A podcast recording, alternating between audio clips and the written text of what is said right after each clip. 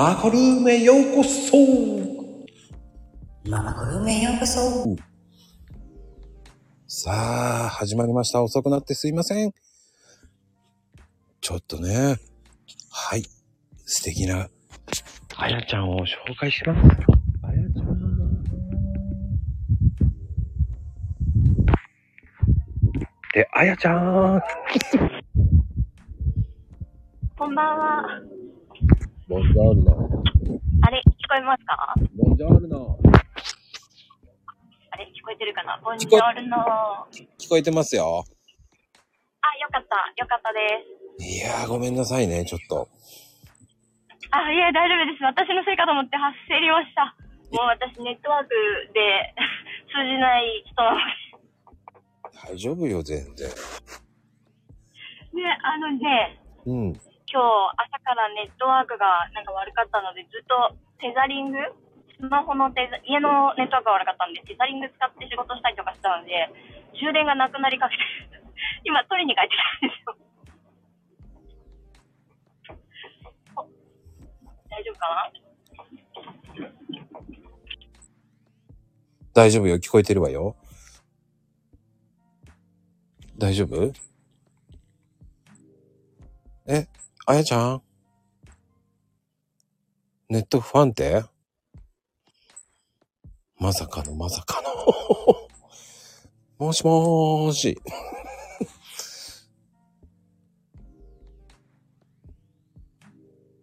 大丈夫かな？やっぱりイタリアだから不安定なのかな？声聞こえないな。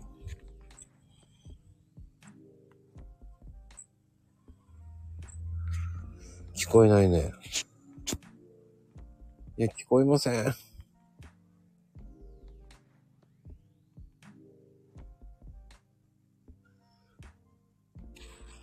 はい。あやちゃん聞こえない。あら、アクシデントだな。電波悪いのかな？どうかな？マイクオフになってるよ。マイクオフ。オフになってます。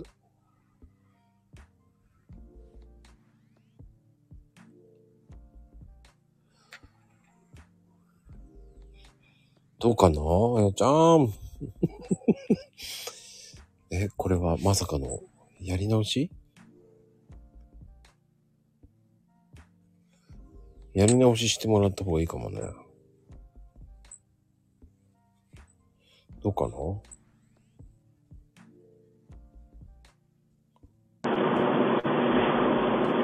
うだろう？聞こえるのかな？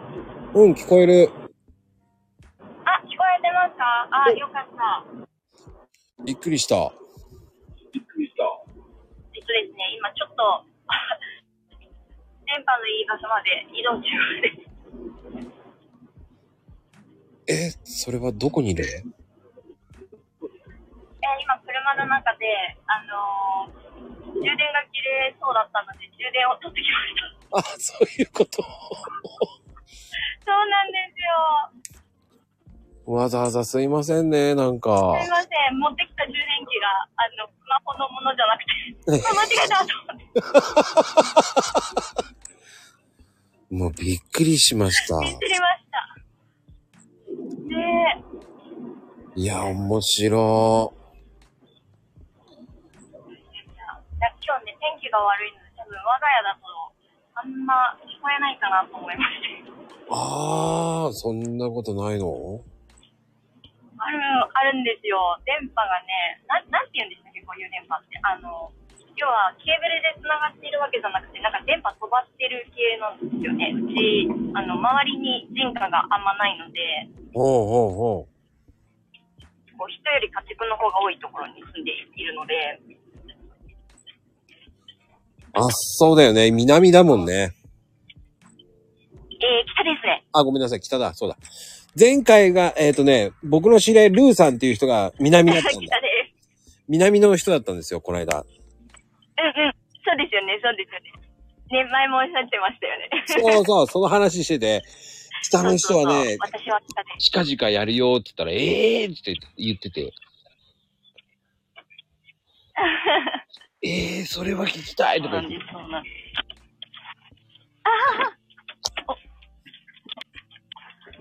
まあね、面白いですよね、北っていうと。どうですか？コロナの影響は。コロナ、あんまり、なんかもう終わ終わってないけど終わった感じというか、うんうんうん。うん、あんまり、あのー多分日本みたいに言ってないと思いますね。あなんか日本はどうコロナって言わないかな。言わなくなった気がします。ええ日本は今ね、第8次ブームですよ。ね、言ってますよね。あの、日本のニュースは見てるんですけど、うん。もう、マスク、マスクつける機会もあんまなくなりましたね。ああ、そう。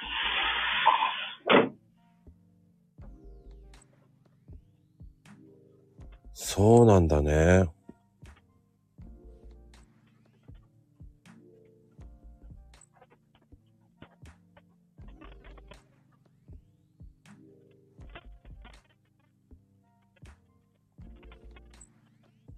え、大丈夫ですか？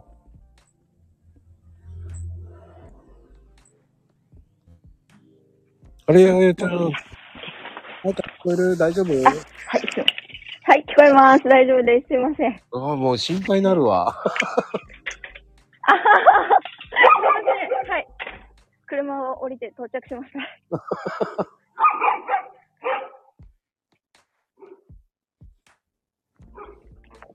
大丈夫かな？です。はい、大丈夫です。うん。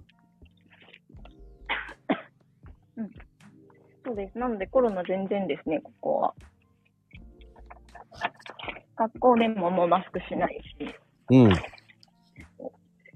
うーん、どっかでマスクするとこあるかなどこでしょうね。あんまりスーパーとかお店もしないし、病院も？どこ、どこ、病院、病院しばらく行ってないんでわかんないですけど、うん。でも、あれですね、診療所とかは少なくともしてないですね、この前行った時は。へー。うん、もしかしたら病院とかは必要かもしれないですけど、うんうんうん。うん。本当にマスクしてるの見ないかな。おー。あの、ワールドカップは見ました？あーあの、ニュースだけ、はい。あとは、あの、お兄ちゃんたちが見てましたね、親戚の、親戚というか。はいはい。うん。ちょっと盛り上がりました？向こうは。イタリアはですね、ちょっと盛り上がり若干欠けてましたね。出れなかったから。うん、出れなかったからね、今回。はい。でもなんか、あの、やっぱ私の周りの人は日本を支持してくれるので、なんかすごかったねとか、すごいいつも言われてました。あ、やっぱり言われた？うん、うん、言われました、言われました。連絡とかも来ました。連絡まで、連絡まで来るんだ、すごいね。うんそう、日本すごかったね、見たよとか言って。それ、でもありがたいね。そうですね、本当に。なんか結構親日家がイタリアは多いですね。うんうんうん。ありがたいね、そういう親日家がいるとね。はい。とっても。うんうん。いやー、でも、どうです？最近、南の、あ、南じゃ北の、あの、相場とかは、どうです？物価上がってます？相場。あ、物価めちゃめちゃ上がってますね。もう電気代とか1年前の何倍だろう。2倍 ?2.5 倍ぐらいじゃないですかね。ほうほうほう。もっとか。すっごい上がってて、結構、あのー本当に、こう、どこ行っても結構電気代を節約してますね、みんな。そうなんだ、消してるとか？そうですね、消してるとかもそうだし、なんかもう町が発表して、なんかこの何時以降は電気、こここの電気消しますよとか、あの、ま、なんていうんですか、道とかも電気とかも、あの、したりとか、結構、うん、ありますね。あとは、オフィスとかも、なんか、あの、気温を去年より1度とか2度とか下げて、うん。あの、いたりするので、うん。クリスマスの、あの、時期も結構、今の時期って、いろんなお家とかが、あの、外とかにも電飾つけてるんですよね。クリスマスツリー、外に大きいの飾ってる人もいるし。うんうん。けど、そういうのも今年少ないですね。減ったなって、なんかこう感じますね。数を数えたわけじゃないけど、本当に普通に通って減ったなって感じます。やっぱり、クリスマスムードにならないんだね。うん、クリスマスムード自体はあるんですけど、寂しいかな、少しっていう印象はありますね。そのなんか、なんでしょう。コロナの時期を超えて、うん割とこう、パーティーとかはやっぱり戻ってきてるんですね。結婚式とかもそうだし、うん。うんと、クリスマスに集まろうとかもやっぱりすごくあるし、あの、カポダンノって何でしたっけ？えー、大晦日うん。のカウントダウンパーティーしようとか、そういうのもあるし、あと、えっ、と、イタリアの場合はクリスマスの翌日がサントステファノっていう、あの、まあ、祝日なんですね。なので、クリスマスとその26日、25日と26日になんかどっちもパーティーするみたいな、まあ、パーティーというか、食事会みたいのをする人たち多くて、で、それがやっぱコロナの時期は、あの、ね、えー自粛だったんですけど、うん。そういうパーティーとかは戻ってきてるけど、なんかこう電飾系とか電気を使うものが減ってる印象があります。ああう、ん節電モードになってるわけですね。そうそうそう。もうほんと高いので、なので人の移動もちょっと減ったかな。ガソリンも高いから。なんかガソリンはなんか150、ん ?300 円ぐらいするとか。そうそうそうそう、そうなんですよ。あと、何でしたっけ？えっと、その、11月までやったかな？ななんか中途半端な日にちやったも気もするんですけど、うん。政府がその補助、要は全部物価上がってたので、その補助みたいな形で、いえーっと、いくらやったかな？ちょっと金額パって忘れちゃったんですけど、うん補助を出してくれてたので、ガソリン代がちょっとだけ安くなってたんですね。めちゃめちゃ高騰してるのを抑える程度で結局、そんな、あの、恩恵を受けるというか、安くなってるわけじゃなくて、もうなんかこう、痛みがちょっと和らぐ感じですね。で、それが終わっちゃったんですよ。終わっちゃったので、今、ガソリン代も高いですね。じゃあそんなに車乗れないねって思うよね。そうそう、遠出をやっぱりしたくないなってなりますよね。なるよね。それだけ高いと。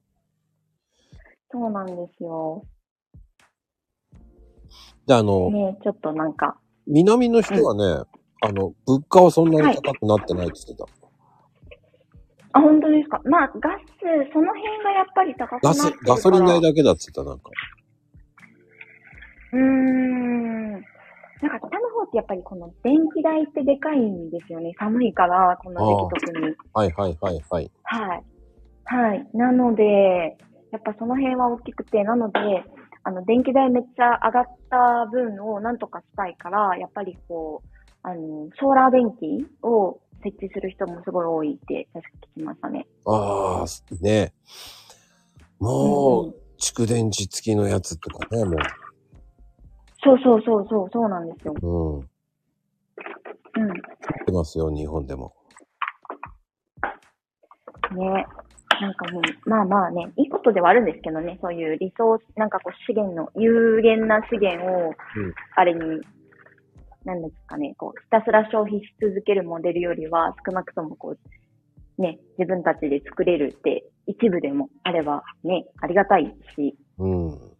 いずれね、そっちにシフトしなきゃいけないんでしょうけどね、やっぱり、うん。まあでも、終わっちゃうし。海外の方が、そういうのは早いよね。日本に比べれば。あ、本当ですか？うん。やっぱ日本は遅いもんだって、動くまでに5、6年かかるもんだって。あー、まあまあまあ、でもイタリアもそんな早い方じゃないですよ。ヨーロッパの中でも遅いですよ。そうイタリアもまあまあ早そうな気がするけど。本当ですか？そんなイメージありますか？うん。そんなイメージありますわ。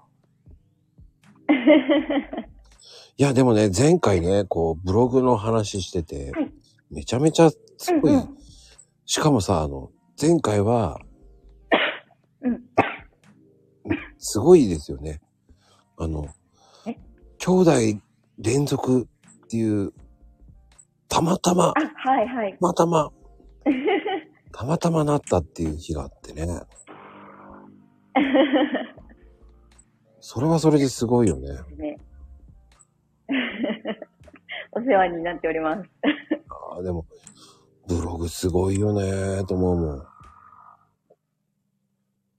ありがとうございます。ね、でもブログいいと思います、本当に。うん。増えてますよね、フリーランスとかもすごく。あ、やっぱ増えてますか。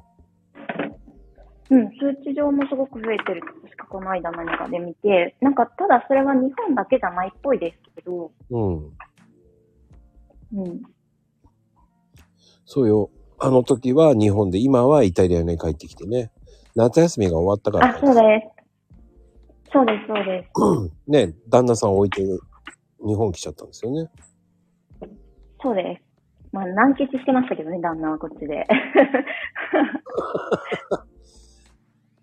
そう、なんか、毎週末山登ってましたよ。自由だね。あの、いと、いとこじゃなくて、えっ、と、実際のお兄さん、実のお兄さんとめちゃくちゃ仲が良くて、うん。で、お兄さんが山登りが好きなので、もうなんか一緒にめっちゃ山登ってましたね。毎週。今週あそこの山登った。あ来週あそこの山行くって連絡してました。いってらっしゃいって。うんうんうんうん。うん。アルプスのほんとふもとなので、あの、登る山はいくらでもあるんですね。はい。はい。なので、子供が、ちっちゃい子供がいると登れないところとかにもう気兼ねなく行ってたみたいです。ああ。逆に楽しめちゃったパターンですか？はい。もうすっかり楽しんでいたようです。ちょっとムカつきますね。寂しかったよとか言ってましたけどね。あーうまい。何よりですって。やっぱり天神っぽいですね。そういうのは言いますよね、ちゃんとね。うんそうですね。言ってくれますね。あの、娘たちにも。そうですね。まあね、でも、そっか、でも、もう久しぶりの、あれでしょ日本だったんだもんね。そうですね。5年ぶりでした。どうでした？日本に5年も帰っ、5年ぶりに帰って。い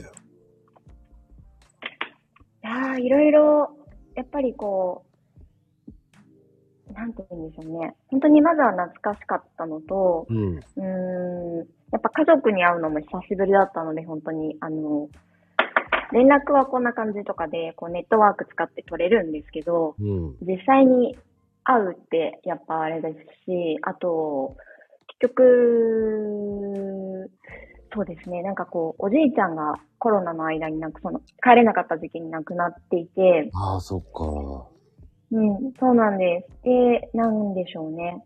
ああ、もうおじいちゃんもおばあちゃんもいないんだ、この家、本当にっていう、このなんか、わかっ、頭でちゃんと分かっていたんですけど、なんか実感として感じるってすごくいいなって思いました。ああ、寂しさも感じるよね。いないとね。そうですね。なんかすごい強烈な寂しさみたいな、確かにありましたね。でも一方で、やっぱりあの、いとこ同士、私たちが、あの、兄弟とかもいとことかもすごい仲良かったので、うん。その、じゃあ実際今妹の子供たちと、そのうちの子供たちが、こう一緒に遊んだりとか、まあ喧嘩したりとか、うん。そういう交流しているのを、なんかこう見れて、実際にそれが体験できたのはやっぱいいなって思いましたね。うん日本語も結構覚えたんじゃない？そしたら。めちゃめちゃ覚えましたね。あの、下の子はほとんどイタリア語しか喋らなかったんで、分かってんのかな、日本語って思ってたんですけど、うん。本当に、すごい喋るようになったし、もう上の子に至っては、未だに結構、私と話すときはまだ7割ぐらいは日本、8割ぐらいかな日本語ですね。おー、すごい。うん。すごいです、すごいです。で、あのー妹のところの長男くんともうめちゃくちゃ仲良しで、あのーなんか週、週1ぐらいかなで、スカイプでつなげて、なんか一緒にマインクラフトとかやってます。そうか。面白いですよ。あの、妹のとこ次男くんがうちの妹と、あうちの子と同い年なんですけど、うん。じゃあ、もう3人でマイクラで遊んで、で、なんかこう、同じ世界にいるじゃないですか。うんマインクラフトとかみたいの、あの、離れていても。うんそしたら、なんかこう、じゃあ今からご飯作るね、とかって遊んでて。で、あと、じゃあその間、お兄ちゃんがご飯作ってる間、散歩に行こうよ、とか言って、あの、下の子二人でピーって、あの、世界で、その、ゲームの世界で散歩に出かけたりとかして、鬼ごっこしたり。あれ、イタリアもディスコード使えるんじゃない？え、何ですか、ディスコードって？あ、多分ディスコードの方がいいよ、スカイプより。あー、えーとですね。スカイプしか、あの、入れてないって感じですね。あ、そう。なんか私があんまり使ってないので、はいはいはい。コミュニケーションツールですよね。あの、そう。ママたちがちゃんと分かってるものだけしか一応使われてないでああ、そういうことか。スす。カイプよりやりやすい。そうですね。ディスコードは。あ、本当ですか？やりやすいですか？うん。えー、ちょっと今度調べてみようかな。うん、ゲームでやるなら、ゲーム配信とかそういうのもすべてディスコードが今主流なんで。へえー、そうなんですね。すべて今ディスコードですね。うーん。ディスコードになってきてますね。あの、画面共有もできるんで、うんうんうんうんあ。の、え、それってスカイプの画面共有とどんな感じで違うんですか？ディスコードの場合はそこで、トゥルルルルンってはい。画面共有ボタンを押せば、そのゲームの画面が映るんですよ。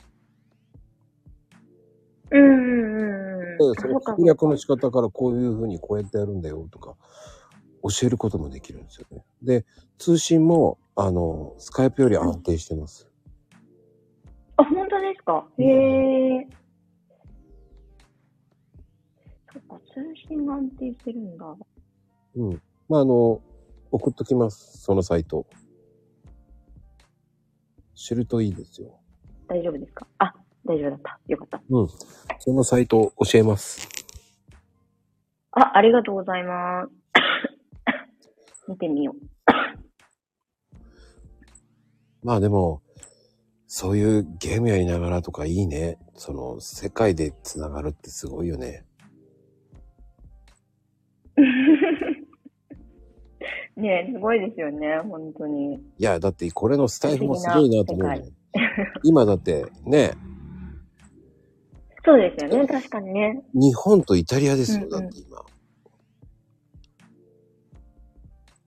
まさかの日本とイタリアで繋がってるわけじゃないですか。うんうん。うんうんうん。そうですね。本当に。今、お昼ですもんね。はい。お昼って言っても2時ぐらいか。はい、そうです。1時。そうですね。もうすぐ2時ですね。うん。そうだよね。もうびっくりですよね。いやー、そういう中継してるように見えないけどね。あ そうですね。だからさ、ねもうね、に。ネットってすごいよね。そういうのって考えると。いや、本当にネットはすごいですね。うん。実際、私も結局このブログってインターネットがあったからつながれ、あの、見つけられた仕事だし、うん。うん。なので、うん、本当にすごいなと思いますね。実際、うちの生徒さんたちみんな日本にいるし、うん。うん。で、結局、時差が、まあ、あるので、うん。妹が活動時間は妹が対応してるし、メインで、あの、対応してくれるし、ううんん。で、えっ、と、まあ、結局、うちがその真逆とまでは言わないんですけど、夜の時間帯で、ママって結構対応難しいじゃないですか。お仕事とか、やっぱ難しいじゃないですか。子供見たり、寝かしつけたりとか、ご飯作ったりとかある。うんうんうん。そうね。大変ですよね。うんうん。うん、なので、私側が、あの、じゃあ今度対応できるんで、そういう意味でも、うん。なんか、わざわざ別に狙ってこうなってるわけじゃないんですけど、うん。そう時差があるから、あえてよかったよねって思いますね。なんで、朝型さんの生徒さんもいるし、夜型タイプの生徒さんも別にどっちでも対応できるから、いいなぁと。24時間対応だ。うん。そうですね。それは強みだよね、やっぱりね。うんうん、そうですね。うん実際のところ、ワールドプレスって、ワード、ワールド、ワードプレスか。はい。ワードプレス。うん。はい。あれは無料でやった方がいいの？有料でやった方がいいの？ワードプレスを有料で、どういうことですか？結局、テーマの話ですか？うん。ブログの話。えっ、とですね、ブログの話、えっ、と、ブログを稼ぐ目的でやるとした場合っていうことだと思うんですけど、まずワードプレスそのものは無料だと思うんですよ。うんうんただ、うんと、サーバーとドメインって言って、要は、えっ、と、ワードプレスのブログ自体を店舗だと、お店だと考えていただくと、うん。あの、お店開いてビジネスやると、自分のお仕事、ビジネスをやりますっていう起業した形になると思うんですけど、その場合、お店を建てる場所うん。と、えっ、と、お店のまあ内装どうしようかなっていうところが一つポイントになってきて、そこが、えっ、と、有料であった方がいいですね。無料のものだと、その、要は、どっかのテナントに入るみたいな。で、あの、無料でさせて、開かせてくれるところに入れてもらって、なんかフリマの テンポラリーの場所を開くみたいな感じになると思うんですけど、うん。その場合って、もしこのテナントさんがやめたって言ったら、もうなくなっちゃうじゃないですか。はいはいはい。とか、あと、こういうルールでやってくださいっていうルールが、こう、まあ、向こうのもう全部主導権に、を握ってる状態になるので、うん。あのー自分のやりたいようにできなかったり、うん、するとかっていうデメリットはあります。ただメリットとしては、結局、あのーもうお店を建てるっていうところはやってくれてたりするっていうメリットはもちろんありますね。なので、まあ楽にとりあえず何かやってみたいと。稼ぐというより、まずは、あの、ブログっていうものをやってみたいなっていう感じだと全然無料ブログでいいかなと思います。で、えっと、じゃあ、でもちゃんとビジネスとしてやりたいっていう場合は、ちゃんと、あの、えードメインとサーバーっていうんですけど、うん。いわゆる場所と、えっ、と、住所っていうのをちゃんと、うん、あの、登録して、要はお金を一応払って、まあ、といってもね、あの、月々、今だと600円から1000円ぐらいですかね。で、サーバーって契約できると思うので、うん。あの、そういう形で始めていただいたらいいかなと。で、一方で、えっ、と、もう一つ、有料か無料かで悩まれるのは、おそらく内装の部分だと思うんですね、お店のうんと。ころで言う。要はデザインどうしようかなと。で、それをワードプレスの場合はテーマっていう言い方をするんですけど、テーマって有料のものから無料のものまでたくさんあるんですね。で、えー無料のもので一番有名なのは多分コクーンっていうもので、えっ、と、今だと多分ワードプレスを、えっ、と、まあ、X サーバーとか有名なところなんですけど、そそこで契約すると、うん、そうですね。そこで契約すると多分最初にコクーンって入ってると思うんですよ。うん。なので、うん、それでやっちゃえばいいかなと。で、そこを有料にするっていうのはどういうか、どういうことかというと、いろんな、こう、便利機能とかがついてきたり、えっ、と、デザインがおしゃれだったりとか、うん、使い勝手が良かったりっていう、あの、プラスアルファのメリットがあるのが有料テーマだと思ってもらったらよくて、うん。で、もちろん追求すればより良いものってあると思うんですけど、あの、最初からそこはなくていいかなと。要は、それがないと稼げないかというとですね、それがないと稼げないところではないので、稼ぐっていう目的でブログをやるにあたって、必須条件ではないので、うん。あの、テーマは無料でいいと思います。だあの、まあ、サーバーを作ってってことですよね。簡単に言うと。そうですね。そうですね。一応、私たちが今おすすめしてるのは大体そうですね。X サーバーとか、みたいな、こう、あの、もう、情報がたくさんあるところですね。みんながたくさん使ってるってことは、それだけ何かあった時とかにもやっぱりこう、バックアップしっかりしてるとか、あの、何かが起こった時にも情報がたくさんあって、問題の解決がしやすいとか、相談する場所がいっぱいあるとか。うん。なので、そういうところを選んでいただいて、で、ドメインは、まあ、同じような考え方で有名どころで決めちゃえばいいのかなと。で、金額はそんな大きく変わらないので、うん。まあ、有名どころって X サーバーですよね。大体そうですね、X サーバー。あと、まあちょっと新しいところというか、比較的、うん、安くっていうところに追求をするのであれば、この葉とかもありますけど、でもそこそこって言ったらやっぱ X サーバーがいいんじゃないかなと僕は思うんですけど。うん、安心だと思います。一番。一 番ちょっ、と、うんあの、爆発するような、こう、すごいアクセスを集めるような作り方のブログをしたいって思った時も、あんまり落ちるってことがないんですね、X サーバーだと。うんうんうん。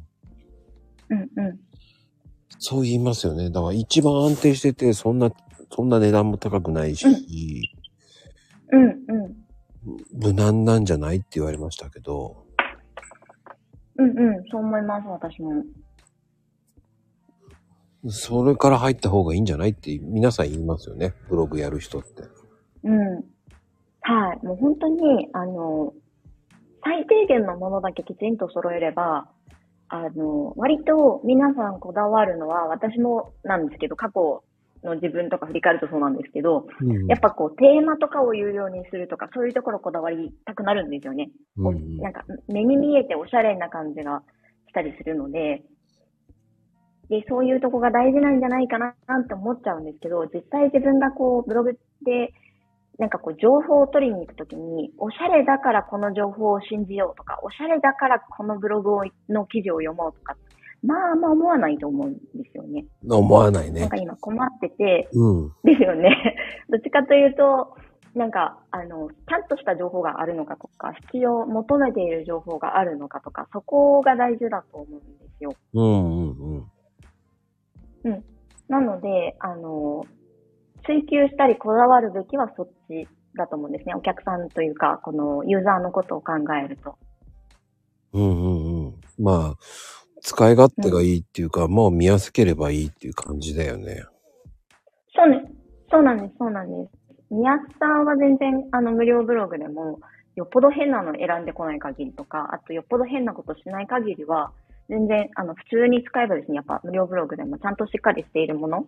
うんうん。だからこそみんな使ってるわけなので、コクーンとかなら。うん。でそこまでしてね、コクーンをひ必要なのかなと思っちゃいますもんね。そうそう。あの、ね、本当に有料ブログってすごく、あの、有料、有料ってこのお金の方の有料じゃなくて、優秀の有料。要は本当に、あの、いいブロテーマってたくさんあるにはあるんですよ。うんただ、うんと、ハイスペックなものって最初使いこなせないので、そこにお金を投資したところで効果がは最大化できないと思うんですね。なんで、投資した分、良い結果を手に入れるのが難しいと思うので、最初は無料ブログで始めて、うまくいって、いろいろ稼げるようになってきて、ここにもこだわりたいと。要は最低レベルはもうクリアしていって、その上で追加でこだわりたいっていう時に有料テーマ使えばいいかなと思います。うーん。無料テーマもいっぱいいい二つのあり目とかの。サイトで。うん。無料テーマもいっぱいありますもんね、だって。うん。そうですね。で、何がいいのって聞かれたときは、やっぱコクーンかなと思います、今なら。うん。ああ、課金ならってことですよね。うん。あ、えっ、と、課金ではなくて、無料でコクーンって使えるんですよ。あコクーンってあれ無料なんだ。そうですよ。あれすごいですよね。あのレベルが無料なんですよ。いや、あのレベルで？そうなんですよ。使い勝手もいいし、うん、すごくいいと思います、あれ。知らなかった、あれ。知らなかっあ、スティンガーって聞いたことありますか？知らないな、僕は。はいはいはいはいはいはい。スティンガーは、うん。えーっと、スティンガーは有料ですよね、確か。今、6か7ぐらいまであるんじゃない？ですか。6かな。有料なんですね。うんうん。あ、そっか、コメントが見えるんでした。ちょっと待ってくださいうん見れてなかったうん、大丈そうそう、ティンガーとか、有名なのだと、多分、ジンとか、うん。あと何があったっけ？えーと、あの、今、すごく人気なのは、えー、名前が出てこない。えーと、なんだっけ？あ、ど忘れしちゃった。うん、でも、いろいろあります。大丈夫です。いいんです、そんなもんで。十分ですよ。でも、それでブログをやるっていうのもいいですよね。だから。はい。うんうん。SSL とかは必要なんですよね、やっぱり。あ、SSL はやった方がいいですね。じゃあ、それ付きのをサーバーでやった方がいいってことですね、要は。そうですね。まあ、X サーバーだと、あの、普通についてくると思うので、設定だけしてあげるだけですね。うんうんうんうん。うん。設定だけしてあげればいいだけです。楽ですよね。はい。そうですね。あのー、ただ SSL つけてないと、URL、あのー、アドレス？そのサイトのアドレスの、あのー、書いてあるところあたりになんか、あの、注意マークみたいなの出るんですよ。危ないかもよ、このサイトみたいなやつが。うんうんうん。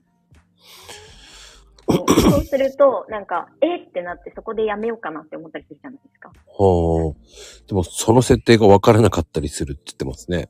まゆみちゃんは。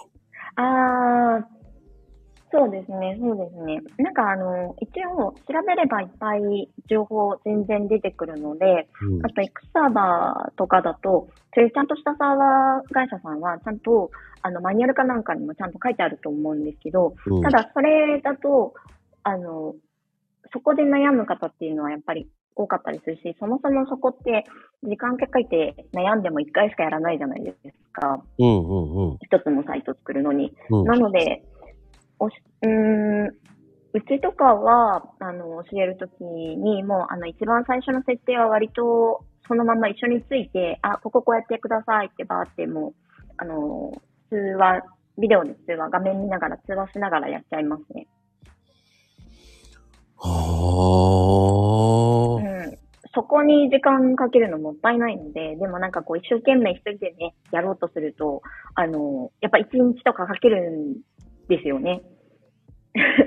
それでも一日あったらもうここまで進められるじゃんっていうのとかがやっぱりあるので、あの、何でも全部こう、あの、手取り足取りっていうわけではなかったりするんですけど、例えば、ここは自分で乗り越えてきてくれないと、うんと、いつまで経っても自分でできるようにならないからっていうようなものとかは、あの、子育てとかしててもあるじゃないですか。うんうんうんうん。なんか、うん、いつまでもずっと箸持てないって言って、じゃあ食べさせてあげるのかってそんなことはないので、やっぱり自分で食べなさいって、あの、時間かけてでも自分でフォーク持つとか、自分でスプーン持つとか、自分でお箸持つとかっていうのは、やっぱそこは時間かけてでも教えると思うんですよ。うんうんうん。でも、うん、あの、いや別にこれ覚えんでいいけどねっていうようなところは、あの、必要なタイミングで覚えればいいから、ここはいいよって言って、あの、ちゃちゃっと私の方でやっちゃうこととかあると思うんですよ。例えば、うん、日本で、あの、移動するときに、じゃあ電車のチケット買いますってなったときに、うん。あの、6歳児が今教え、覚えなくてもいいかなと思うので、そこはママ買うねって言ってパパって買っちゃうけど、でも、こう、買った、なんだろう、 Suicaとかで、ちゃってやるのは、あの、なんていうんですか、通るためにピッてやるじゃないですか。うん。あれは覚えてくれないと私が全部やってるとキリがないので、あの、ここでピッてやるんだよって、やったらすぐ移動してねっていうのとかやっぱ教えますよね。うんうんうんうんうん。やっぱ教え方慣れてるなえ、本当ですか？嬉しいな。でも、その、X サーバーじゃなくても、その最初からそれをつけてるサーバーもありますもんね。ああ、そうですね。有料で、あの、そうです、そうです。SL、SL 化の設定を有料でやりますよとか、あと、ココナラとかでも多分、あの、全部じゃあまとめてそれやってあげますよ、いくらでやってあげますよとか、っていう、立ち上げまで全部やってあげますよっていうサービスもあったりするんですけど、うん。なんか、それも、やっぱり、あの、ピンキリというか、うーん、例えば、ある生徒さんが、新しい生徒さんが入ってきたときに、あの、ちょうどそういうサービスで立ち上げてもらったって言ってたんですけど、なんか見せてもらうと確かにデザイン素敵なんですけど、なんかいろいろごちゃごちゃ作っちゃって、うんと、なんだろう、こう、ブランドサイトとかみたいな感じで作っていくんだったらいいと思うんですけど、あの、アフィリエイトのブログ、ブログアフィリエイト用のサイトとしては、なんか無駄が多くて、その、やって、プロがやってくれてるからできてるだけだって自分で触れないみたいな状態がたくさん起こってたりしたんですね。なので、うん。なんで、目的をやっぱり、あの、相手としては自分ができるすべてでやっぱり、こう、価値提供しようと思ってやってくれてるので、あの、意地悪とかそういう話ではないし、その人に技術がないとかでもなくて、うんあの、目的をちゃんと、この、欲しい方が伝えるっていうのも、やっぱり知識がいるじゃないですか。うん。そういうこと伝えなきゃいけないんだってわかんないから。で、結局、あの、ゼロからやったりはしないんですけど、やっぱり、もうこれを直させるの大変だなと思ったので、あの、この辺、この辺、こういうのがこうなりますけど、やってもよければやりますよって感じで、その生徒さんの場合はもう結局そこに自分は時間かけて欲しくなかったのと、かけたくないっておっしゃっていたので、うん。もう直しちゃったりとか私はしましたけど、うん。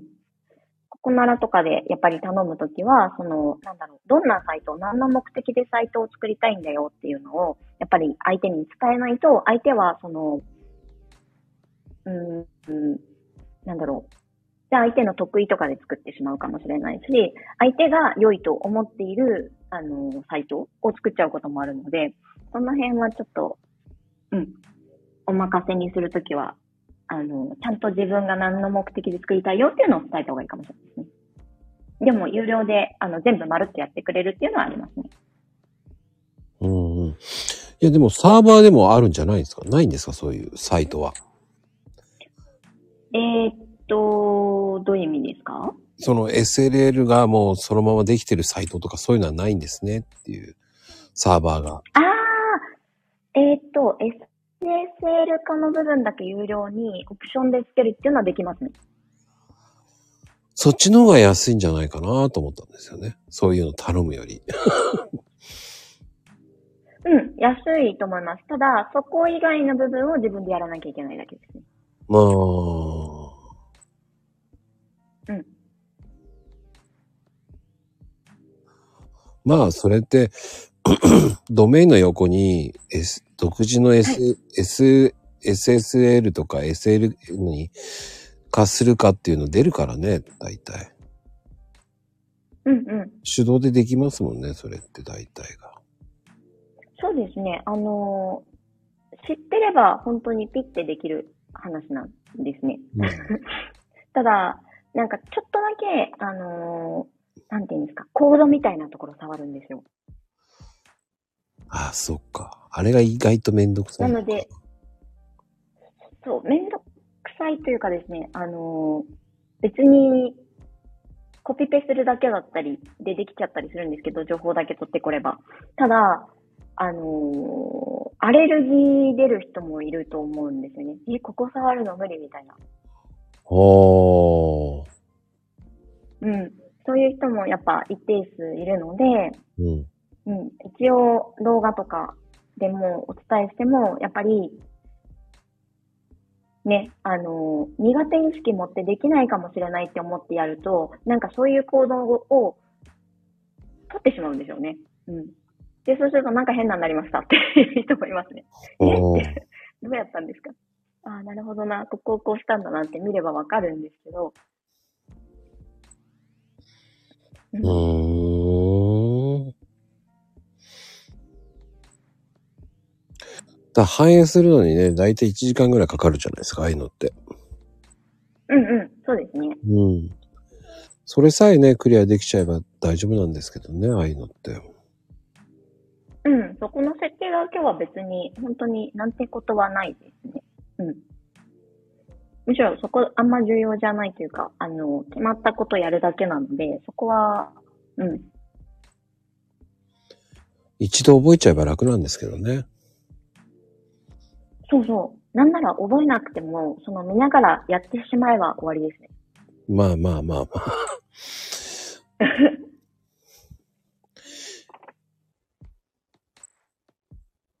うん。まあそっからですもんね、スタートって大体。うん。そうです、そうです。そうです。あの、お店作ってから、お店作るところまでは、本当に、お店が開いてからじゃないですか、ビジネススタートって。うん。うん。で、商品並べて、うんと、誰のための、どんな商品を並べるかっていうのがやっぱり大事になってくるので、うんうんうん。そこですね。記事を書くってそんな感じです。うん、まあそれって大事だよねっていう。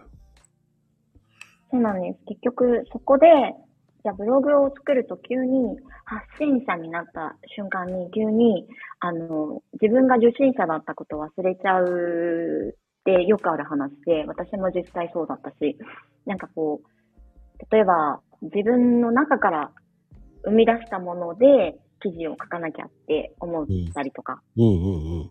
そうすると、自分の伝えたいことを聞いてくれる人に届けるっていう方法になるじゃないですか。うん。そっちの方が難易度高いんですよね。なんかもう、ここに困ってる人がいるから、それを持ってきてあげようってするのが簡単なんですけど、なんかこう、自分の中から生み出して、自分の伝えたいことを、あの、必要としている人がどこにいるかをリサーチして、その人にどうやって届けるかを、にチャレンジする人が比較的多くて、うんそれって難易度高いので、割とこう、うまくいきにくいんですよね。うん。なんかこう、なんでしょう。例えば、私は、うん、スターフルーツ持ってます。スターフルーツいっぱい持ってるから、これを売ろうって言い出すと、スターフルーツ欲しい人ってどこにいるのかな？うん。うん。今、だ、どうやったら買ってくれるのかなっていうところを考え始めなきゃいけなくて。でも一方で、ここにお腹を空かせて、おにぎりが食べたいって言ってる人がいます。なるほどなと。じゃあ、米を用意して、炊いて、おにぎり作ってあげればいいのかなって。もうすごくシンプルで、じゃあ米どこだ？あ、あっこから買ってこようとか、えーじゃあ炊飯器買ってこようとか、炊飯器ないならじゃあここで炊くか、みたいな。いくらでもこう、じゃあ何したらいいんだろうが、ポンポンポンって、こう、もう具体的に目的とかゴールが決まっちゃうと、うん、作りやすいんですけど、うんうんうんうん。うん。なので、なんか、ここに、今まずどこにどんなものを必要としている、どんな情報を必要として困っている人がいるのかっていうからスタートする方が、ブログはうまくいきやすいですね。おー。うんドンさんがね、売りたいものより売れるものっていうね。そっちの方が。早いですもんね。売れるものを売った方が。そうです、そうです。そうなんです、そうなんです。あの売、れるものをたくさん売ってると、売りたいものの売り方もわかるようになります。うんうんうん。それがやっぱり近道だよね。はい。間違いないです。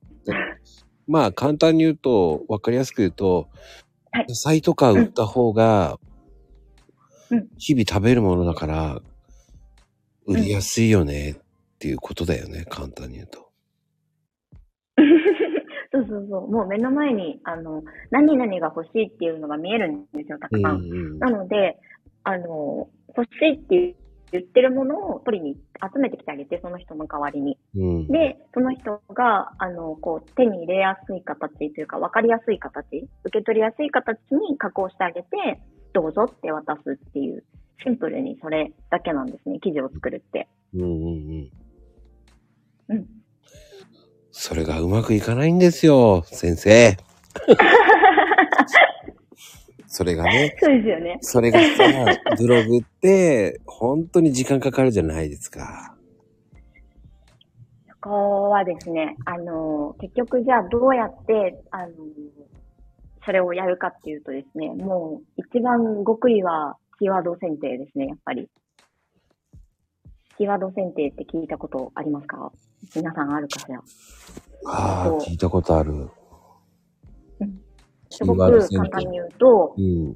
うん、あのー要は、えっ、と、インターネットっていう市場で、今の誰かがどこかにいる、あの、困ってる人を、に、えー欲しい情報を届けるっていうのがブログですよってお伝えしたと思うんですけど、そうなった時に、まずネット上でみんなが、私何々が欲しいとか、私これで困ってるっていう情報ってどこで取るかっていうと、みんな検索っていう形をしているんですね。うん。うん。Google とか Yahoo とか検索エンジンがあって、そこでみんなこう調べるじゃないですか。例えば、うーん、何でもいいんですけど、東京駅、トイレとか、で、いうキーワードがあったとして、そうやって検索するんですよ、みんな。そうやってピッピッて入れるわけじゃないですか。うんそ。の時、東京駅トイレって何が言いたいかというと、東京駅のトイレどこって言ってるんですよね、きっと。うん。トイレ行きたいんですよ。東京駅で。うん。トイレどこってなってる状態で、で、もっと、あの、細かいキーワードとかになると、東京駅トイレ、八重洲口とか入れるわけですよね。そしたら、八重洲口で一番近いトイレを探してたりするわけです。その人は今、八重洲口でトイレを探している状況にあるわけなので、じゃあその人には、えっと、東京駅の八重洲口で、いあの、のトイレ一覧って言ってバッて記事作ってあげると、もうそこで一番近いのここやって言って、すぐ行けるってことだと思うんですね。うんうんうんうん。っていうのが、あの、キーワード。今言った、その、なんて検索するかっていうのがキーワードなんですね。だからあの、お買い物するんじゃなくて、こう、たまたまその乗り継ぎで新幹線乗るときに八重洲口のところから乗り換えだから、そこでお土産って調べる人もいるよねっていう。そこで近くのお土産場があれば、それで買うよねっていうことよね、簡単に。そうです、そうです。トイレじゃなくてもね。そうです、そうです、そうです。そうです、そうです、そうです。うん。なんか物を買うときで考えるんだったら、例えば、うーんと、そうですね、商品名、なんか何でもいいんだけど、うーんと、パソコン、iPhone、iPhone、iPhone、何でもいいな。うーん、例えばパソコン、ノートパソコンで、しかもこう、HP の、うん、なんとかっていう、もうモデル決まってるとするじゃないですか、欲しいものが。うん。そしたら、みんな値段とかって調べるんですよ。う。もうん買う直前の人って値段を調べてるんですよ。とか、あとは、なんか欲しいものを買おうとした時にみんな何気になりますか？例えば、おけ、化粧品とかだと、口コミとか評判とか調べませんか？みんななんて言ってるかな？これって。うん。で、みんな、あのー大体調べることって決まってるんですよ。物が変わっても、サービスになっても、物になっても、うんと、場所になっても、人になっても、ある程度決まってるんですね。法則というか傾向があって、もちろんその、物やジャンルとかによっては、多少、あの、違ったりすることはあるんですけど、うんでも大体の傾向とかは、あの、たくさん見ると分かってくるようになるんですね。そうすると、うんと、見えてくるんですよ。どこで誰が困ってるか。で、じゃあ、そのどこで誰が困ってるかが見えてきたら、その人に対して記事を書くんですけど、その時に、うんそのさっき言ったキーワードっていうのを、えっ、と、意識して記事を作るんですね。はあ、だからロングテールで調べる人もいるし、ショートで調べる人もいるわけじゃないですか。はいはいはい。それぞれに作ってあげればいいと引っ思います。かかるような感じの文章を書くしかないってことよね、要は。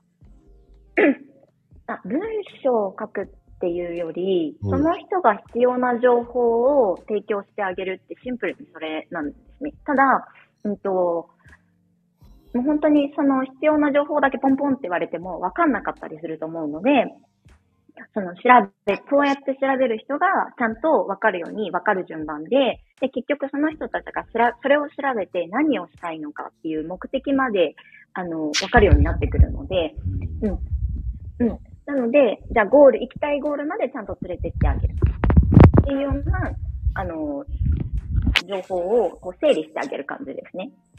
うんそうすると、まあ、普通に文章になってきますね。わかりやすい。すごい先生。ありがとうございます。これは生徒さん増えるよね。うんうんまあ、あのね、えーっと、まだね、そんなに大きくしてないんですよ。そんな感じに見えない。あんまりね、増えると、やっぱり一人ずつ丁寧にちゃんと、あの、対応したいんですね。やっぱり最初のうちとか特に、もうなんかどんどん稼げるようになったら、困った時だけ声かけてくれるぐらいでも全然大丈夫なんですけど、うんと、一番最初はやっぱりこう、子供もすごくそうじゃないですか。なんか、覚えたばっかりって、こう、間違ってるつもりないけど間違っちゃうじゃないですか。うんうんうんで、こう、コップこぼさないようにここに置いてねって言ったのに、もう、なんかこう、想像通りやらかしてこぼすじゃないですか。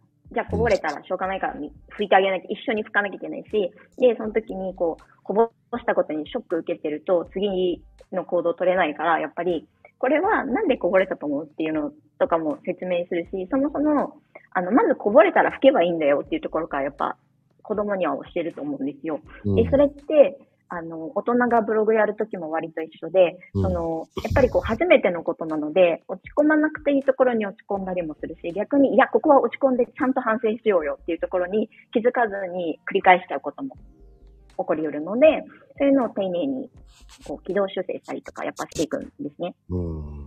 で、あと、ほんの少しだけずれてるだけでも、その、すごく、結果っていうところではものすごく大きな差が出てくる時もあるので、うんそういうポイントはやっぱり丁寧に、ここはもうちょっとこうしようかっていう軌道修正をやっぱりするんですよね。うんで、最初にそういうことをきちんとやっておくと、結局基礎がしっかり出来上がるので、そうなってくると、まあ、あと伸び始めればガンガン伸びるんですよ。うーん。うんなので、ってかいうことを、まあ私たちの場合はやっぱり先生にやってもらって今があるので、私たちもやっぱりそのやり方でやりたいなと思ってやっていくとですね、あの、キャパが 限られているので、そんなに大きく大きくはしてないです。もうちょっとゆっくりやろうかなと。うんうんうんうんうんうん。うん、それ大事よねっていう。感じです。うんそれ大事よねせっ。かくね、選んでもらったら、ね、徹底的にやりたいじゃないですか。その、なんか、これやっとけばいいよって、ね、教材高だけ渡すっていうのも、販売するっていうのもできるはするんですけど、うん。それだとやっぱり落ちる人が出てきちゃうんですよね、どうしても。うん。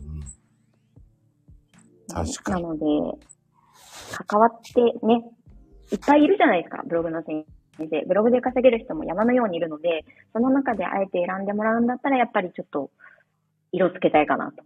うちの人たちは、結果出して出ていってほしいなと 思って。うーん、すごいなぁ。ね関心しかないちょっと。ビジネス下手かもしれないですけど。ビジネス下手かもしれない。いやいやいや、十分うまいと思いますよ。説得力あるもんだって、ああ、そうだなっていう。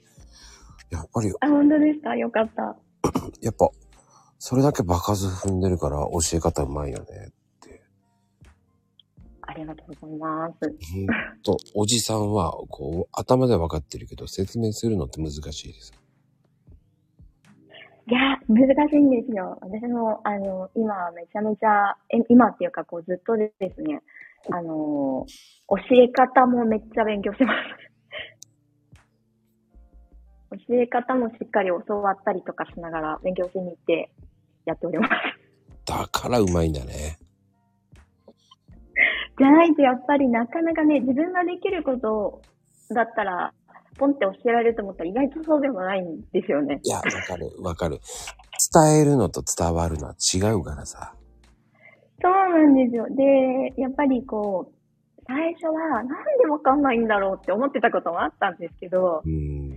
まあ、子供に、ほんと子育てと一緒ですよね。こう、大体、子供がわかんないのって大人のせいじゃないですか。完全に大人の説明の仕方が悪いことの方が多いじゃないですか。うんうんうん。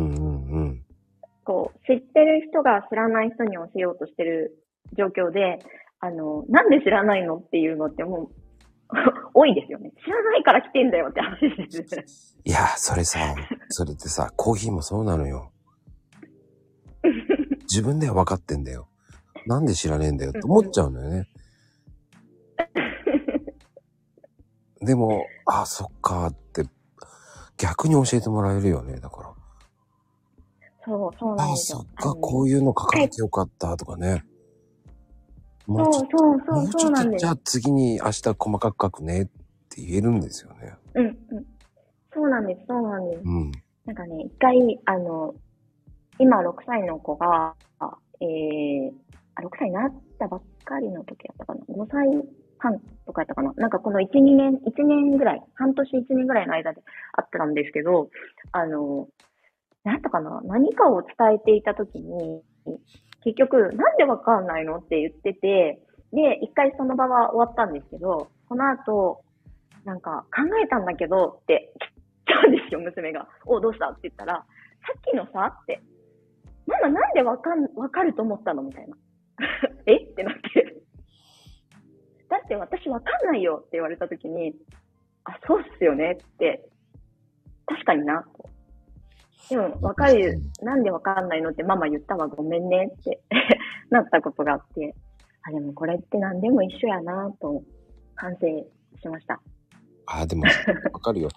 結局、商売やってる人と商売やってない人じゃわからないんだよね。イメージがつかないから。そうそうそうそだう。でも実際自分の逆だった時はそうだったんですよね。うんその言ってる意味がわかんないって思うこともやっぱりあったし、うん。で、その時にやっぱり私たちの先生は、その、なんだろう、答えを教えてあげないとここ乗り越えられないなとか、ここはもう一旦答えを教えて乗り越えさせて、もう一回次の時に自分でできるようにさせようっていうのとかを、あの、調整されてたんですよね。今振り返ると。うん。だから、私たちがやるときも今は、その、なんだろう、気づいてほしいな。自分でここは気づいて、この壁乗り越えてほしいなっていうときは、この気づかせるような、こう、回りくどいなって思うときもあると思うんですけど、でもここは自分で気づいてくれないと困るなって、困るというかね、うん、っていうときもあるんですけど、一方で、これは一回答えを教えて、あの答え、正しい答えをインストールさせてからもう一回やらせてみようって思うときは、やっぱそうしますね。うん。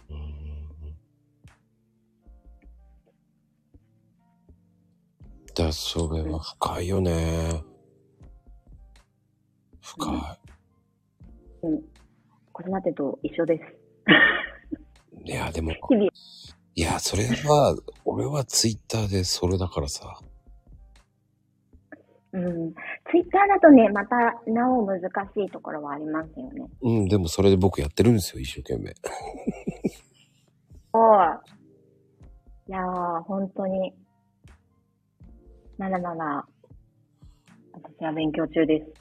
なんか本当に親に、子供に親にさせてもらってるなって感じることがあるように、うん。こう、さんが、こう、に先生にしてもらってるところもあるような感じがします。し教え始めて深まった知識とかいっぱいあるし、あるね。やってたけど、言語化をしたり、人に伝えるっていうことをやったからこそ、あの、認識できたこと、無意識にできちゃってたこととかもあったんだなって思ったりすることもあります。それってね、コーヒーもそうよ。うんうん。結局無意識にやってるところもあるから。そこで、うんうんうんそうなんですよねリプの質問で、あ、そっか、と思って変えるもんね。うんうん。だから日う々、んうんうん。そんだけなんでそんなネタがあるんですかって。いや、皆さんの答えがあるから次の日につながるツイートをできるんだよと思いながら。そう、ありますよね。あります、あります。うん。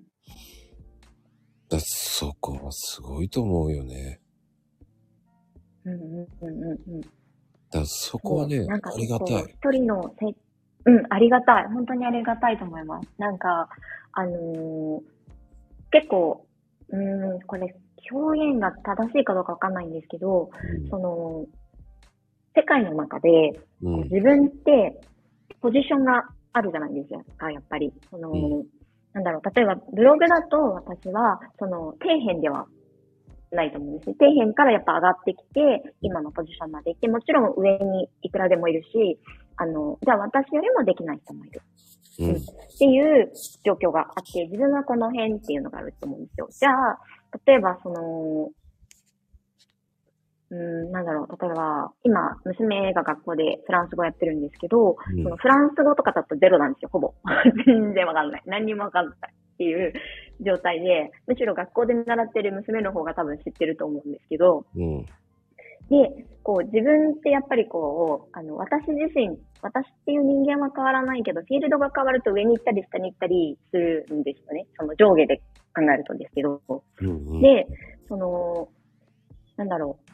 じゃあ、ツイッターっていう場所って本当一つの世界で、いろんな人、いろんなことが得意な人、いろんなことが苦手な人がたくさんいて、で自分の得意と苦手もあって、でその時に、あの、自分ってどういうポジション、私はこういうフィールドでこういうポジションを取ってますよっていうのを、やっぱり発信していって、で、じゃあ、その、そこに、私の持っているものに価値を感じる人っていうのが、フォローしてくれたりとか、逆にその、うーん、なんだろう、教えてあげたいなって思ってくれるような方が、例えばこう、逆にフォローしてくれたりすることもあると思うんですね。頑張れよ、みたいな。うん。コーヒーとかも多分そうだと思うんですよ。すごく好きっていう人と、すごく学びたいっていう人もいるし、うんなんだろう、そもそもそういうコーヒーっていうものを発信しているっていう、その発信の仕方を、に興味を持ってる方もいたり、またはそのまこさんのキャラクターにすごく興味を持って、また仲良くしたいなっていう、あの、感情的な部分で、こう、つながってる人とかたくさんいると思うんですけど、そうそう、そういうポジションっていうのが変わるんだなっていうのも、私はこう、ブログやって気づいたところがありますね。うん。うーん。そういうのを見えるようになりました、このブログで。うん。そうなんだね。やっぱうんね、うん。教え方うまいわ。わかるもんだって。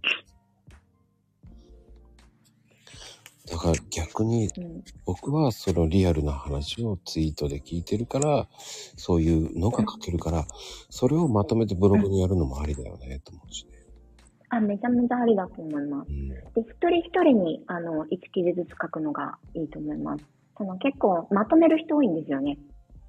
うんうんうんみんなにドンみたいな。この、この人、この人、この人、この人にこの記事ドンみたいな感じで作る人が多くて、うん。うん。その、まとめ記事っていうのも確かに存在するんですけど、それって一人ずつに対しての記事があって上でそれをキュレーションしてる、まとめているっていうものならありだと思うんですけど、うんうんうん最初からまとめ記事作っちゃうと誰にも響かないと思うんですよ。うん。うん。なんか欲しい情報が、自分の欲しい情報がこんだけしかなくて、もっと欲しい情報が他にないので、じゃあ、その、そのまとめ記事を見て自分はこういうことが知りたいんだって明確になって探しに、別に検索しに、また検索フィールドに戻っちゃうっていうことが起きるんですね。うんうんうん。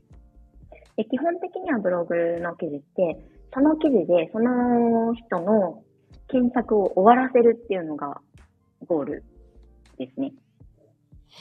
その後記事読んだ後調べに行かなくていいようにする。確かに。じゃないと、Google 的には、あそこ探しに行った人が検索に戻ってきて別のところ探しに行ってるってことは、あそこの記事に答えないんだな、あそこの記事に価値ないんだなって言うと下げちゃうじゃないですか。だってそんなの上に行ってたらみんなまた探しに行かなきゃいけなくなるんで、ユーザーファーストじゃないので、やっぱり検索結果を終わらせてるような、検索を終わらせてるような記事の方が評価は高いですね。で、ユーザーにとっても便利ですよね。それで完結した方が。うん。うーん。面白いなぁ。うん、これは面白いなと私も思いました。うーん。初めて知ったとき。いやー、面白い。これ、すごいね。こんな話ってなかなか聞けないからね。あ、本当ですか？うん一つの記事、ツイートのやつを深掘りして、それを一記事にしちゃってっていいってことからね、簡単に言うと。ツイーあ、トのやつそうそうそうそう。で。一つでそれでバーンって深掘りして、バーンって、それを一記事にして、それだけで終わらせるっていう感じでいけばいいんだもんね。そうそうそうそうそう。あの、まさにツイッターから考えると、ツイートって1ツイートにメッセージって1個じゃないですか。うん。あの、一つのツイートの中にメッセージいっぱい詰め込まなくないですかそうすると、誰に届けたいかわかんなくなると思うんですよ。たった140文字の中に、うんと、あれとこれとこれも入れたいみたいな感じで、こう言いたいことをブーンって入れてるツイートってあんまりこうやっぱ跳ねてないと思うんですよ。大体こう、冒頭から始まって、えっと、最後まで読み終わった時に結局メッセージこれだったっていう一個のことをこう言ってるだけっていうの方が、やっぱりツイートも伸びてると思うんですけど、作り方、記事の作り方は全く同じですね。ああ、じゃあ俺、向いてるんだ、ブログに。うん、向いてると思います。向いてないと思ってたんだけど。ま、向いてる向いてないで、あんまりブログ、どうだろう。うんと。みんなしてうんうん言ってるけど、ね、うんうんって言ってる。うんうん。そうそうそう、うんうんですよね。140文字っていうか、まあ200、200文字ぐらいで考えてるんだけどね、僕の場合は。あ、そっかそっか。あの、こう柱というか、なんていうんですかスレッドみたいな感じで2個ぐらいで作るからってことそうそうそうそう。っていうのも、結局、リップが、結局、その、か、いろんなガチャガチャになるので、うんうんうん。リップを統一させたいんですね、俺的に。うーん。誘導型なんですよ。どっちかっていうと。うーん。あ、誘導っていう、あの、考え方ができるのであれば、それこそ、あの要は広告をあって、買っても欲しいものに持っていくっていうのは、まさにそういうことです。連れて行きたいところに連れて行く。でも、うんうん、あのツイートで誘導するときも関係ないところに誘導しないじゃないですか、絶対。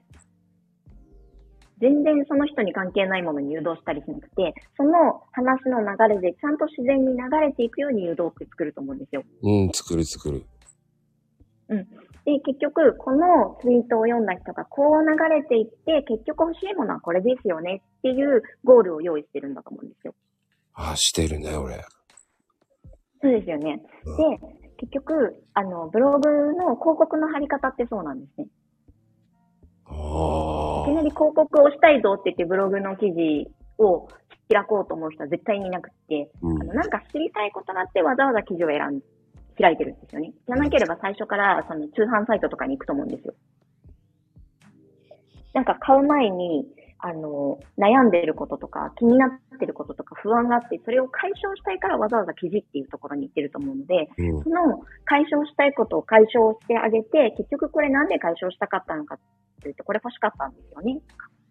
で、その不安ごとが解消されて、あ、これだったら買っていいやっていう気持ちになれたところに、じゃあここからどうぞっていうのがあったらやっぱクリックすると思うんですよ。で、買うと思うだね、ドリッパーシリーズめっちゃ好評だったんだよね。僕は売る気ない。売る気ないからかけたんだよね。そう、売れるわけじゃないんですよ、正確に言うと。私たちも、その、売ろうとして売ってるというよりは、悩みを解決するために、あの、記事を書いていて、うん、で、結局、その悩みの解決策の、あの、解決策の一つが、その、商品とかサービスだったりするので、うん、じゃあ、ここまで読んで、これが必要と思った方にはどうぞって言って、あの、提案してるだけなんですね。売り込もうとしてないです。提案型ね。だから結局、それツイートでね、それで何人も買ってるわけですよ。マコさん買った買ったっていっぱい言われるんですよ。そうそうそうそう。結局欲しかったってことですよね、多分それを。その、うん。欲しいところに欲しいものがあったらみんな買うと思うんですね。欲しいタイミングで。ああ。でもね、そういう気がないからいいのが書ける場合もあるんだよね。あの、多分、それが全面に出ちゃうと、売ってやろう、この人に売ってやろうっていうのが、こう、ギラギラが出ると、そういう文章になるんですよ。うん、だから僕ね、売ろうと思ってないから書けるんですよね。それを、こう、ブログやるとコントロールできるようになります。売ろうと思ってないからいいんだと思うんだけどね。欲がない、欲がないからこういうただ情報ですよっていう考えだからかな。うんうんうん。うんただ、お店でやっぱりビジネスとしてやる場合って、あの、とはいえ売らなければならないじゃないですか。うん、ものを、その、持っている商品を結局売って、その経済を回すっていうことをやっぱりやらないと、その生活というか、こう、ビジネスを回していくっていうことできないと思うんですよ。やっぱりビジネスっていうやり方で活動を続けていく場合って、活動を続けられるベースを、あの、経済的ベースを作っていかなきゃいけないと思うんですね。うんうんってなると、うん、そういう目的、要は収益を出すっていう目的でブログをされる場合は、やっぱりそこを、その、売ろうと思ってないっていう状態ではなくて、売りたいけれども、うんと、じゃあこれを必要としてくれる、必要としてる人は誰なんだろうその人に届ければ売れるっていうのが分かってると、その売ろう売ろうっていう感じじゃなくて、あの、これは誰が今欲しいと思ってるのかなっていう目線になるので、そうなってくると、結局その人が、あの、受け取りやすい状態に、えっ、と、誘導なんですけれども、うん文章を作っていくので、結局、あの、なんだろう、売りたい売りたいっていうよりは、この、なんだろう、困ってる人を助けたいっていう形の、うん、作り方ができますね。先生すごい。もう先生って言っちゃうよね。もう、あや先生だよね。本当ですか？よかった。もう信者になるね。信者？なんかね、第3弾、ちょっと深いよね、今回は。あ、本当ですか？あ、本当ですか？でもねちょっと待って、前成長したかな前回よりいいよね。パワーアップしてるよね。あ本当ですか？よかった。もうね、すごい。もうその2回目がとうございます2回目から3回目になって、離婚に、離婚っていうかやってきたから、なんとなく。うん。だから余計なんか、その、やってるわけじゃないんだけど、いじってどうしようかなところまで来てるから、だから余計なんか、あ、すごいな、すごいなって聞けるんだよね、多分ね。あありがとうございます。二人のおかげなんだよね、だからね。さよちゃんとあやちゃんのおかげなんだよね。もう、あ嬉しい。足を向けて寝れないね。だからね、軸が二人ともしっかりしてんだよね。あありがとうございます。で、しかも、その、惜しめもない言い方をしてくれるじゃない。惜しんでもね、しょうがないですからね。かっこいいよっていう、その、でもポイントは押さえてるわけじゃない。うまいよねっていうさ。そこの興味を持たせるトーク力はもうほんとピカイチだよね、二人ともね。え、本当ですか？ありがとうございます。俺は俺はこう、この回もそうなんだけど、前回もそうだけど、多分、その、何？スペースとかも聞いてるんだけど、はいあはい。うん、それより全然深いこと聞いてる、言ってるような感じがする。ああ、多分それは、あの、まこさんに向かって話しているからだと思います。それが結局、その一人の人にツイート作るのと同じだし、うん一。人の人にブログの記事を作るのと同じで、やっぱり記事作るときって本当に具体的な一人の人をイメージして作ってるんですね。うんうんうん。で、今、マッコさんとお話をしているので、基本的に私はマッコさんに対して、えっと、やっぱりこう、受け取ってもらいやすい言葉とか表現とかうんを意識はしてます。だからかな、すっごいよね。前回よりめっちゃパワーアップしてると思って。やったーやったー だってね、このコンテンツ、そのままあやちゃん自分のコンテンツで、あの、ツイッターのとこに貼り付けていいと思うぐらい。え、本当ですか？嬉しい。これで、これ多分、あやちゃんファン増えるよね。本当ですか？もう相当、あの、スペースより全然いいと思う。これスペース結構聞いてるんだよね。ありがとうございます。うん、全然違うじゃんと思った。もっとあ触り、ーそうですね。もっとスペースの時は、うん。今度、あの、そのスペースの参加者の方に対して話をしているので、まこさんに届ける言葉と違ったり、表現とか角度と違うと思います、多分。だからね、すごくね、ぼわーっとしてるのよね。それが今はもっと的確に話してるから、すごくわかりやすいし、いやー、と思うよね。よかったです。もうかなりパワーアップしてるよね。ありがとうございます。こん、こんなに内容が濃い話ってなかなかないもんね。あー嬉しいです。ありがとうございます。うん。こうなんだろう。そうそうそう。その話をしてるんだけど、浮かぶんだよね、それ。よかった。うん。なかなかさ、そういうのよかったよかった。浮かばない時もあるわけよ。うーん。言葉だから。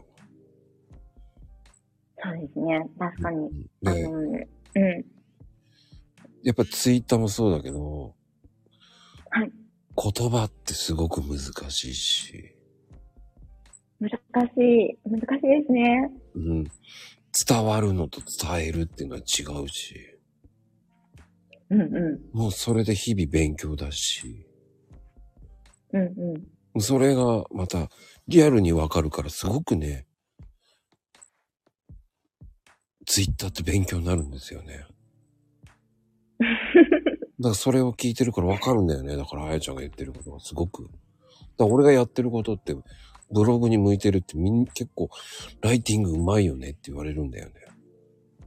うんうん。でも意識してないんですよね、こっちは。だブログやってる人は結構、まこさんのブログ見てますよって DM 来るんですよ、すごく。へえー、すごい。で、参考になりますとか言われても、そうやってドリッパーを売るんですね、なんて言われて、売ってねえし、と思いながら、勉強になります、勉強になりますとか言って言われても、いや、僕、売る気ないんだけどな、と思いながら、ああ、そうなんだ、と思いながらね。やっぱ言葉ってすごいね。言葉、すごいですね。言葉は、パワーありますよね、その。ただ、一方でやっぱりパワーがあるものって、うん。使い方は、うん。まだまだ私もね、すごく勉強中なんですけど、うんその、なんでしょう。やっぱり人を傷つけたりすることとか、不快にさせることも起こりうるものなので、うん。うん。あの、ツイッターで発信するときとか、あとこう、生徒さんに、とお話しするときもそうですし、うんコミュニティでこう、情報を提供するときとかもそうなんですけど、あ、失敗したな、もうちょっとこういう言い方すればよかったなとか、これは書いちゃいけなかったな、もっとこうすればよかったな、とかっていう反省は日々あります。いや、それは僕もそうですよ。うんツイートでリプが違う内容が全部返ってきたときは、違ったか、と思いながらね。浅はかだったな、とかさ。でも自分が誘導した答えがね、返ってきたときはすごい気持ちいいけどね。そうですね。うんうん。すごくわかります。それがリプで全部そう、おーおーおーおーおーっていう一人で喜んでるもんね。わかります、わかります。うーん、だからそれが、ブログに、と、なんだよね、多分ね。うんうん。だツイッターはそれをやってて、僕はそれをやってて、まこさんは、どうしたいんですか？とか言われるんですよ。いや、僕は知ってもらいたいだけだよっていう感覚なんですよね。うーん。コーヒーを少しでも美味しく飲んでもらえるために教えてるだけだからっていう。うんうんうんうん。じゃあそれでね、コーヒー売れてるの？って言ったら、いや、それは考えてないよねっていう。後からついてくるでしょっていう感覚なんですよね。うんうんうんうん。うん。それはそうだと思います、本当に。あの、なんでしょう。うちも、ブログって最初はやっぱりアクセスを入れるっていう言い方するんですけど、要はたくさんの人に読んでもらうことをまず目標にするんですね。うん。で、結局、あの、なんでかっていうと、ブログってお店なんですけど、うん。あの、実際に、こう、道端にあるお店とかではないので、うんやっぱりこう、気づいてもらうっていうところ、このネットっていうすごい世界、広い世界の中で、まず、この小さなお店に気づいてもらうっていうことから始めなきゃいけないので、うん。まずアクセスを入れるっていうところが大事なんですね、すごく。で、うんと、やっぱり最初はその、収益求めるとですね、うんなかなかこう、なんだろう、それこそこう、誘導の文章ばっかり一生懸命頑張ってみたりとか、うん。うんと、あとは、そうだな、すぐ収益につなげやすい、広告を貼りやすい記事ばっかり作ろうとしてしまったりする人もいるんですけど、うんう。んと、それをやるとですね、まず気づいてもらう、届けるっていう、この一番最初の部分の力がない状態で、いくらこう、売る力を磨いても、あの、スーパー営業マンになったけど、お客さんいないのにどうやるのっていうところが出てくる。あなのでーまずはちゃんと、あの、大元はブログって、うんと、知らない情報を必要としている人に届けるっていうのが一番最初の部分なので、そこをまず力つけてから、で、それをきちんとやっていくと、収益って後からちゃんとついてくるんですね。うーん。うん。うん。うんうん。なので今、あの、マコさんがおっしゃってた通り、あの、後からついてくるっていうのは絶対ありますね。うん。で、この前提の部分、大事なところを落とすと、ついてくるものはついてこないし、そこら辺、そこら辺をないがしろにした状態で、こう収益求めると、なかなかうまくいかないんですよね。うーん。そのバランスが大事だね、見ていくっていうのは。うんうん。うんだ、ブログ。バランスはやっぱり大事ですね。う。うんん。で、また、その、まあ、ドンさんも言ってるけど、ブログがお店っていうのが分かりやすいし。よかった。うんいや、それはイメージつくよね、やっぱり。一人の焦点だと思うしかないからね。うんう。うんん、それをいかに分かってもらえるかっていうことだからね。うんうん。うん。そうですね。それって難しいんだけどね。だから、それにっていうわけではないんだよね。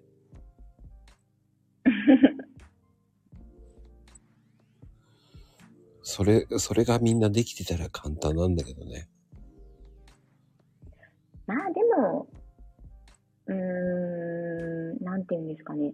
あの、英語？例えば、うん。英会話って、うん。ぶっちゃけ日常会話ができるようになるのって、うん。うんと、単語数とか決まってるじゃないですか。うん。あの、そんなすごい数の単語数いらなくて、中学レベルぐらいってよく言う言うと思うんですけど、そうそうそうあの、うん。中学レベルって私たちの時代で考えると3年間で覚えられるレベルってことですよね。うん。普通に学校の授業だけで。うん。で、それだけの単語数と文法量で、やっぱり喋れるように、あの、まあ一応なるんですよね。ただ、うんと、それなのに、たくさんの人がたくさんお金使って、英語を勉強してるのに、英語ができるようにならないっていう状況があるって、あの、もうシンプルに、こう、なんだろう、やるべきことをやってなかったりうんするんですね。うん。例えば、なんか、うーん、まあ、よくあるやつはこれですね。あの、早く英語喋れるようになりたいと思って、毎日、あの、洋画を英語で見てますとか、うん。字幕で見てますとか。で、まあ、別にいいんですけれども、それで、あの、全く鍛えられないわけではないし、やらないよりはいいんだけれども、なんだろう、キャッチできない状態で、単語とかを全然知らない状態で、で、かつそれを耳でキャッチして、自分に落とし込むっていうことができない状態で、ただ右から左に流してるだけだと、やっぱりなかなか時間かかると思うんですよ。まずそれを手にキャッチできるっていうところまで持っていかなきゃいけなくなるので、うん。うん。だったら単語とかをいくつか入れといて、で、じゃあ今この単語が出てくるこの動画を見てみましょう。いくつ取れましたか？って言ったら2個取れましたとかになると思うんですよ。じゃあ明日は3個取れるようになりましょう。で、3個取れるようになりました。じゃあ今度10個全部取れるようになりましたと。じゃあ今度はそれが使えるようになりましょうかとか。でやっていくと、やっぱり1個ずつできるようになってくるんですけど、それを果てしない状態でボーンって受け取って、2時間の映画を見て、うん今日も英語喋れるようにならなかったを1年間続けても、なかなか喋れるようなレベルまでいかないと思うんですよね。うーん、それはわかる。うん。で、何が言いたいかというと、つまり、あの、同じ時間を使っても、やり方がよろしくないと、あの、なかなか結果、こう期待した結果までたどり着かないので、じゃあ逆算して、まずゴール設定をして、どういう状態まで持っていきたいのか、どうなりたいくて英語を勉強するのかによっては、例えば日常会話が勉強したいって言ってるのに、すごいなんか、なんだろう、医療系とかの、あの、ドラマばっかり英語で見てても、そんな専門用語ばっかりこう、入れたって日常会話喋れるようにならないと思うんですよ。うん、うん、うん、うん。だったらもっとこう日常会話で、こう、よく出てくる単語がい、フレーズとかがいっぱい入っている10分の動画を、なんかこう1ヶ月間毎日見るとかの方が絶対、こう身になると思うんですね。うーん。なんで、こう、目的に合ったことを必要な量やれば、あの、その、なんだろう、こう、大体計算されてうまくいくってもうこん、たくさんの人がやってるものって決まってるんですよ、ルールとか必要なものって。だから学校のカリキュラムっていうものが存在したりするし、こう、英会話スクールとかでも、大体こう、このレベルを目指す人にはこれをこの順番でこうやってもらうよっていうのが決まってると思うんですけど、教わっても、教わるっていう状況になっても、やっぱり自分流に勝手にしちゃって、その、やれっていうことをやらずに、やりたいことをやってると、なかなか結果が出ないっていうことは起きると思いますね。うーん。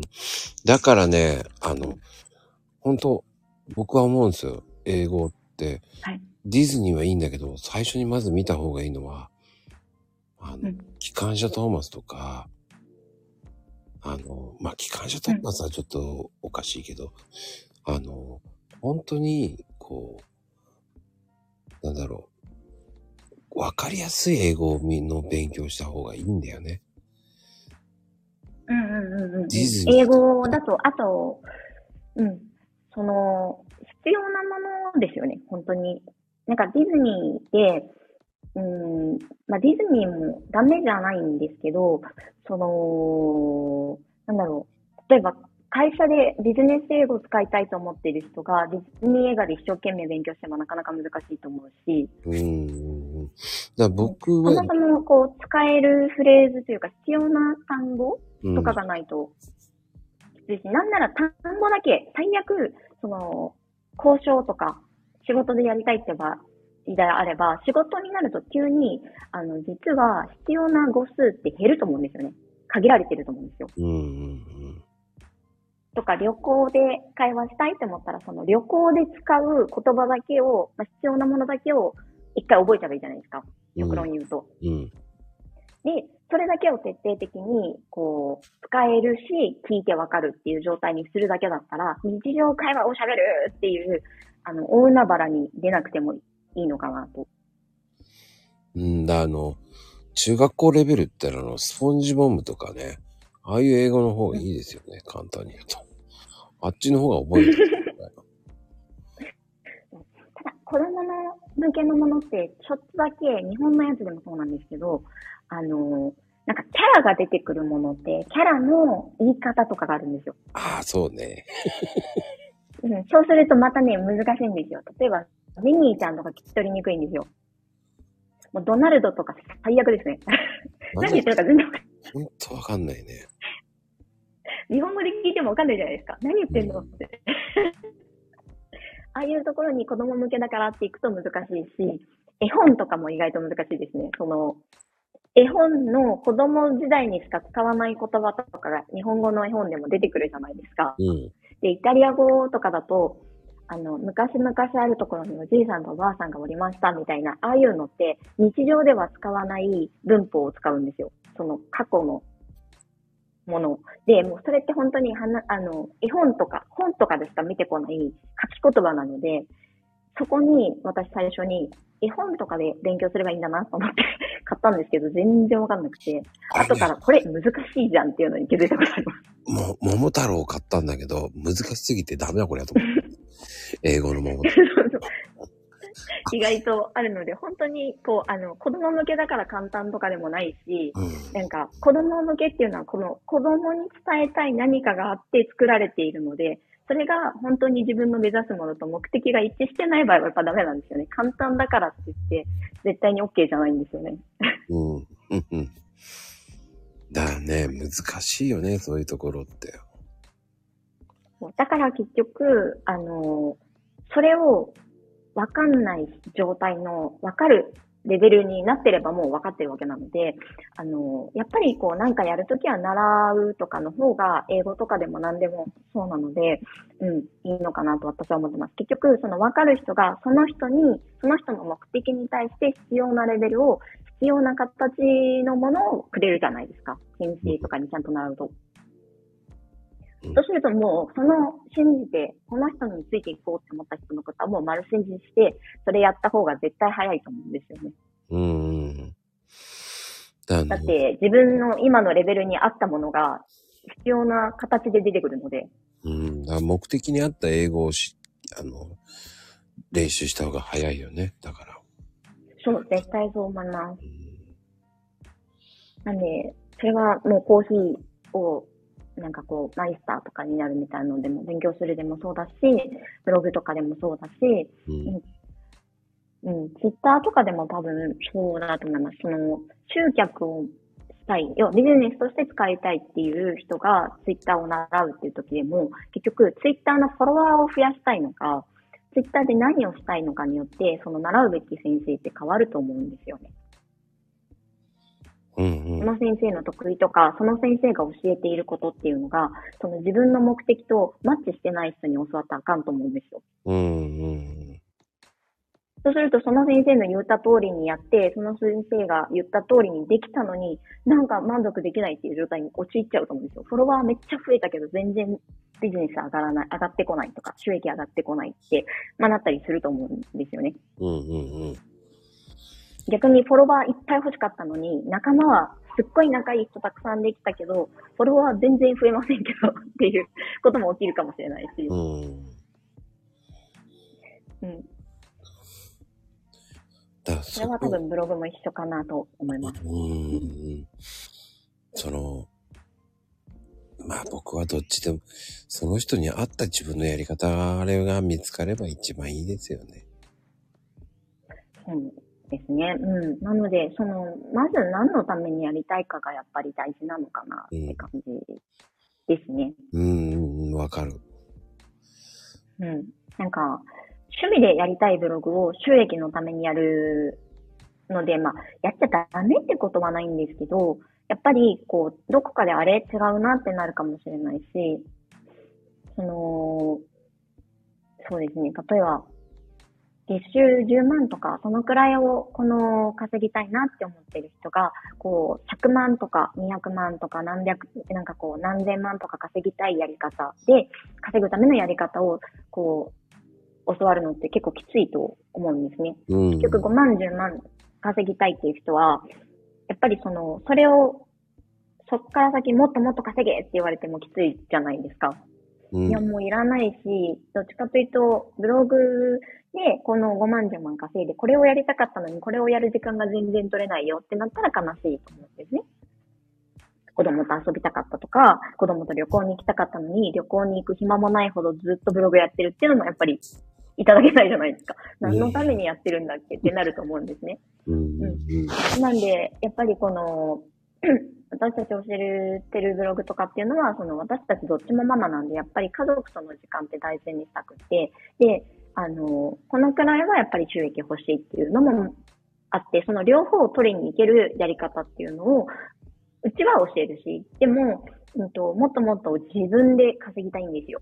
っていう人だったら、やっぱりこの教わる人違うと思うんですよね。うん。もう、ずーっと自分でややりたいんです。こう他人とか信用できないしっていうような 人だと、あの、そういうやり方を教えてくれる人に教わった方が絶対いいと思うし、うちは、その、例えば、外注化っていうのも教えてるんですけど、結局外注、ブログで一旦ここまで稼げるようになったら、その資金使って、今度外注化まで回して、で、結局、あの、収益も入ってくる、自分の時間も作るっていうやり方を、うちは教えてるんですね。結局、うちのところは子育てママパパが多いので、っていうかその、そういう人たちばっかりなので、その、家族との時間も作りたいからやろうねと。なんで、やっぱりここは休むっていうところもしっかり休むっていうのも取ら、取ってもらいたいし、あの、いつまでも効率の悪いやり方で稼ぎ続けるんではなくて、効率っていうのも目指していきたいし。うーん。うん。なんで、やっぱり教わる人っていうのは、結局ブログの先生なんでこんなにいっぱいいるのかっていうと、その、ブログで何をしたいのかっていう目的が違ったりすると思うので、その自分に、さっきおっしゃってた、まこさんがおっしゃってた、自分に合ったやり方に合ってる先生っていうのを選んだ方がいいと思います。選、あの、学ぼうって思った時。うんうんいや、それほんと大事ですね。ここは結構大事だと思います。ここのマッチング見せると、せっかくちゃんとした先生に教わっても、稼げるやり方を教わっても、稼げるようになっても満足できないと思います。そうですね。それはすごい大事だと思う。うん、いやー、でもすごいなぁ。もうこんな時間ですね。すいません。みんな眠くないですか？大丈夫ですか？いや、全然ですよ。もう、しゃ しゃっきりピリンですよ。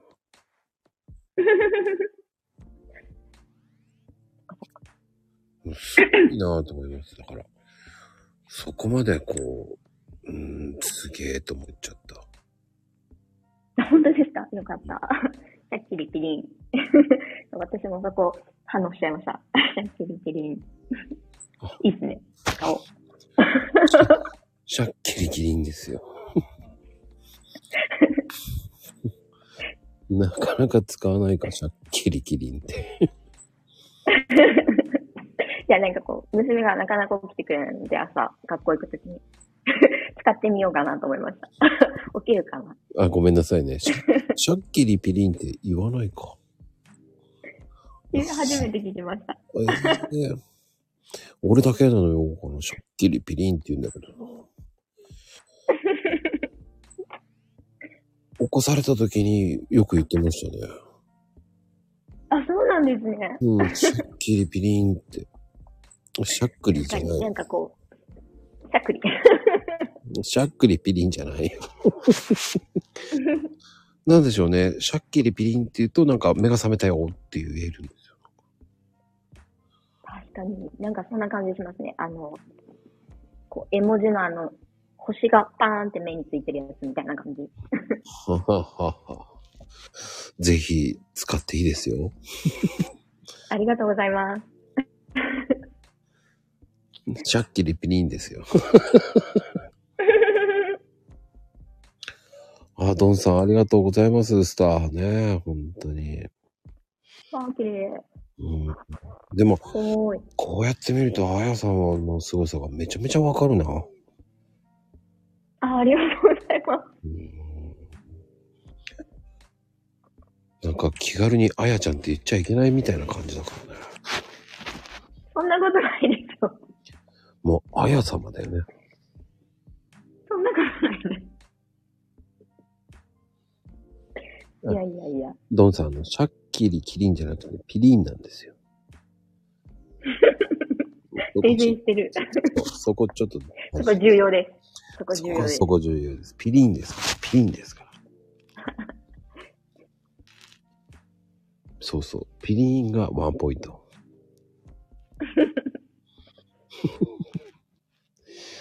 いやー、これは、だってみんな聞き入ってますもんだって。よかったです。ありがとうございます。なそれだけね、こう、なんだろう。やってみたいけどやれないような、なんか、ちょっとハードルが高い領域なわけだよね。そうなんですね。うん、ちょっとね、構えるのよ、ブログって。えー構えるのはうん、どういうところで構えられますか、まずなんだろう文章だよ。何が、文章をまず考えてしあー。もったいない。もったいない。あのー文章はですね、本当に、なんて言ったらいいんだろう。自分の中から出してる文章で書いてないです。全然。全然。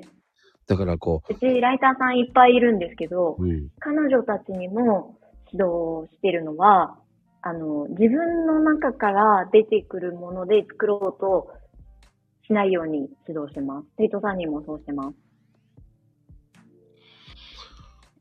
だその入り方それやるときつい。だからね、うんその、初めのパターンを作った方がいいのかとかね。こうね、シャッキリピリンから始まればいいのかなとかね。まあ、それは、あの、ものによって、記事によって違うんですけど、うん結局、それを、うんと、どうやったらいいかっていうのとか、じゃあどこから持ってきたらいいんですかっていうのも全部もう決まってるんですよね。なので、もう本当に、あの、あるところに、要は、こう、倉庫というか、こう、バイトとか始めた時もそうじゃないですか。どこどこから何々取ってきてくださいって指導、指示をされるから、ああ、なるほどと言って取りに行けると思うんですよ。うんうん。で、結局、何はどこにあるっていうのが分かるようになれば、自分で今度取りに行けるようになると思うんですね。うんうんうん。うん。で、それを教えているので、結局、それを教わると、あの、自分の中から自分の、こう、言葉を引き出してきて作らなきゃいけないっていうのはまず、ないっていうのがわかるんですね。うん。で、あと、こう、文章を書くのが、あの、まあ、好きじゃないっていう人もいると思うんですけど、うん。ぶっちゃけ私たち今全然記事書いてなくて、うんと、まあ、ライターさんにうちは書いてもらうんですね。で、結局、あの、まず自分が確かにできるようになるように伝えるんですけど、それをいつまでもやる必要はなくて、一定のところまでできるようになったら、それを、あの、落としていけばいいんですね。で、そういうのを、あの、字、文字を書いていくのとか、文章を書いていくのが好きな人っていうのがやっぱりたくさんいて、で、その人たちに、じゃあやってもらう。ようにするだけなので、うん、もちろん全然自分で記事書いてダメってことはないんですけど、やっぱり1記事書くのってどうしても2時間、3時間かかったりすると思うんですね。あの、ちゃんとこう、読まれる記事、見られる記事っていうのを目指して作ろうと思うとそうなってくるので、うん。であれば、その、そこの部分は自分がわざわざ自分の時間の中から2時間、3時間取り出して、記事を書いていくために使うよりもっと違うところに使ってあげた方がいいかなとは思うので、最初はやっぱりやんなきゃいけないんですけど、うん。でもそれって本当に最初だけで、好きな人はどんどんやってもいいし、うんと、好きじゃないよっていう人はやっぱりさっさと落としたらいいと思うんですね。あの、得意な人とか好きな人に。うーん。なので、割とそこのハンドルは実はですね、あのーまやかしですね。みんなが思っているだけで、その壁あんまりいらないよっていうやつなんですよ。実は。実は実は。そっか。じゃあ、まやかしって言えばいいんですね。もそうそう。あの、ツイッターって炎上するの怖くて、やらないっていう人とかいませんか？周りに。私は最初そうだったんですけど、まあ炎上って自分でできなくないですか？う。なかなかそんな炎上するほどみんなに届かないし。いかない。でも、炎上するの怖い。みんなにこうボコボコにされるの怖い。たくさん DM 届いたら怖いって言うけど、そんそんなにそれは起きないと思うんですよ。うーん。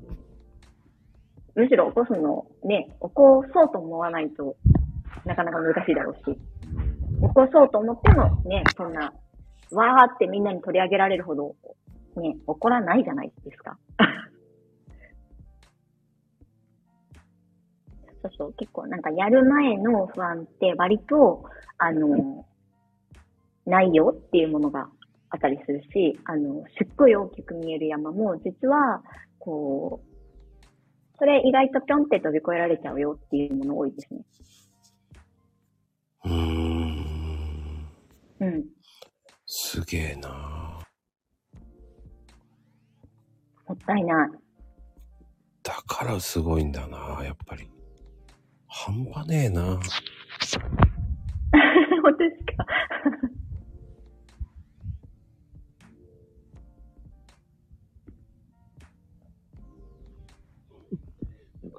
違う人がごじってるけどね。面白いな。でも、やっぱり、いや、勉強になったな今回。よかったです。やばいね。ありがとうございます。うん、なんか、いや、またぜひお願いしますって言いたいぐらいです、本当に。あ、こちらこそです。ありがとうございます。ぜひぜひまた。楽しかったです。いろんなお話できて。いやーなんかね、第1弾、第2弾、第3なんで、もうパワーアップしてってるよね、徐々に。ありがとうございます。うーん。正直ね、めちあありがゃめちゃ、とうございます。ほんと、勉強になりましたよ、本当に。よかった。よかった。提供できるものがありました。よかったです。いや、全然ですよ、もう。始めたい人が増えるよね、これならね。ぜひ、ぜひぜひ始めてください。ブログ、あの、最初はね、やっぱり一生懸命やんなきゃいけないところあるんですけど、あの、サイドでできるようになるんで、必ず。うん。うん。うん。そしたらもっとそのブログで使った力を使って、もっと本当にやりたいこととか、できる、本当可能性がすっごい広がりますし、じゃあブログっていう収入をサイドで回しながら、あの、収益とかを求めない、こう、趣味とか、やりたいことっていうのに、あの、時間を注いでお金をそっちに持っていくって、稼いでお金をそっちに持っていくっていうようなこともできるようになるので、本当ブログ皆さんにおすすめです。うーん、すごい。ぜひぜひ。本当に。ちょっと面白かったぞって思う人は、ぜひぜひ始めてみてください。いやー、もうマジやばい。これで多分10人ぐらいはやる気になったね。よかった。いやー、結局、行動するっていうところになりたくなったんだ、俺は。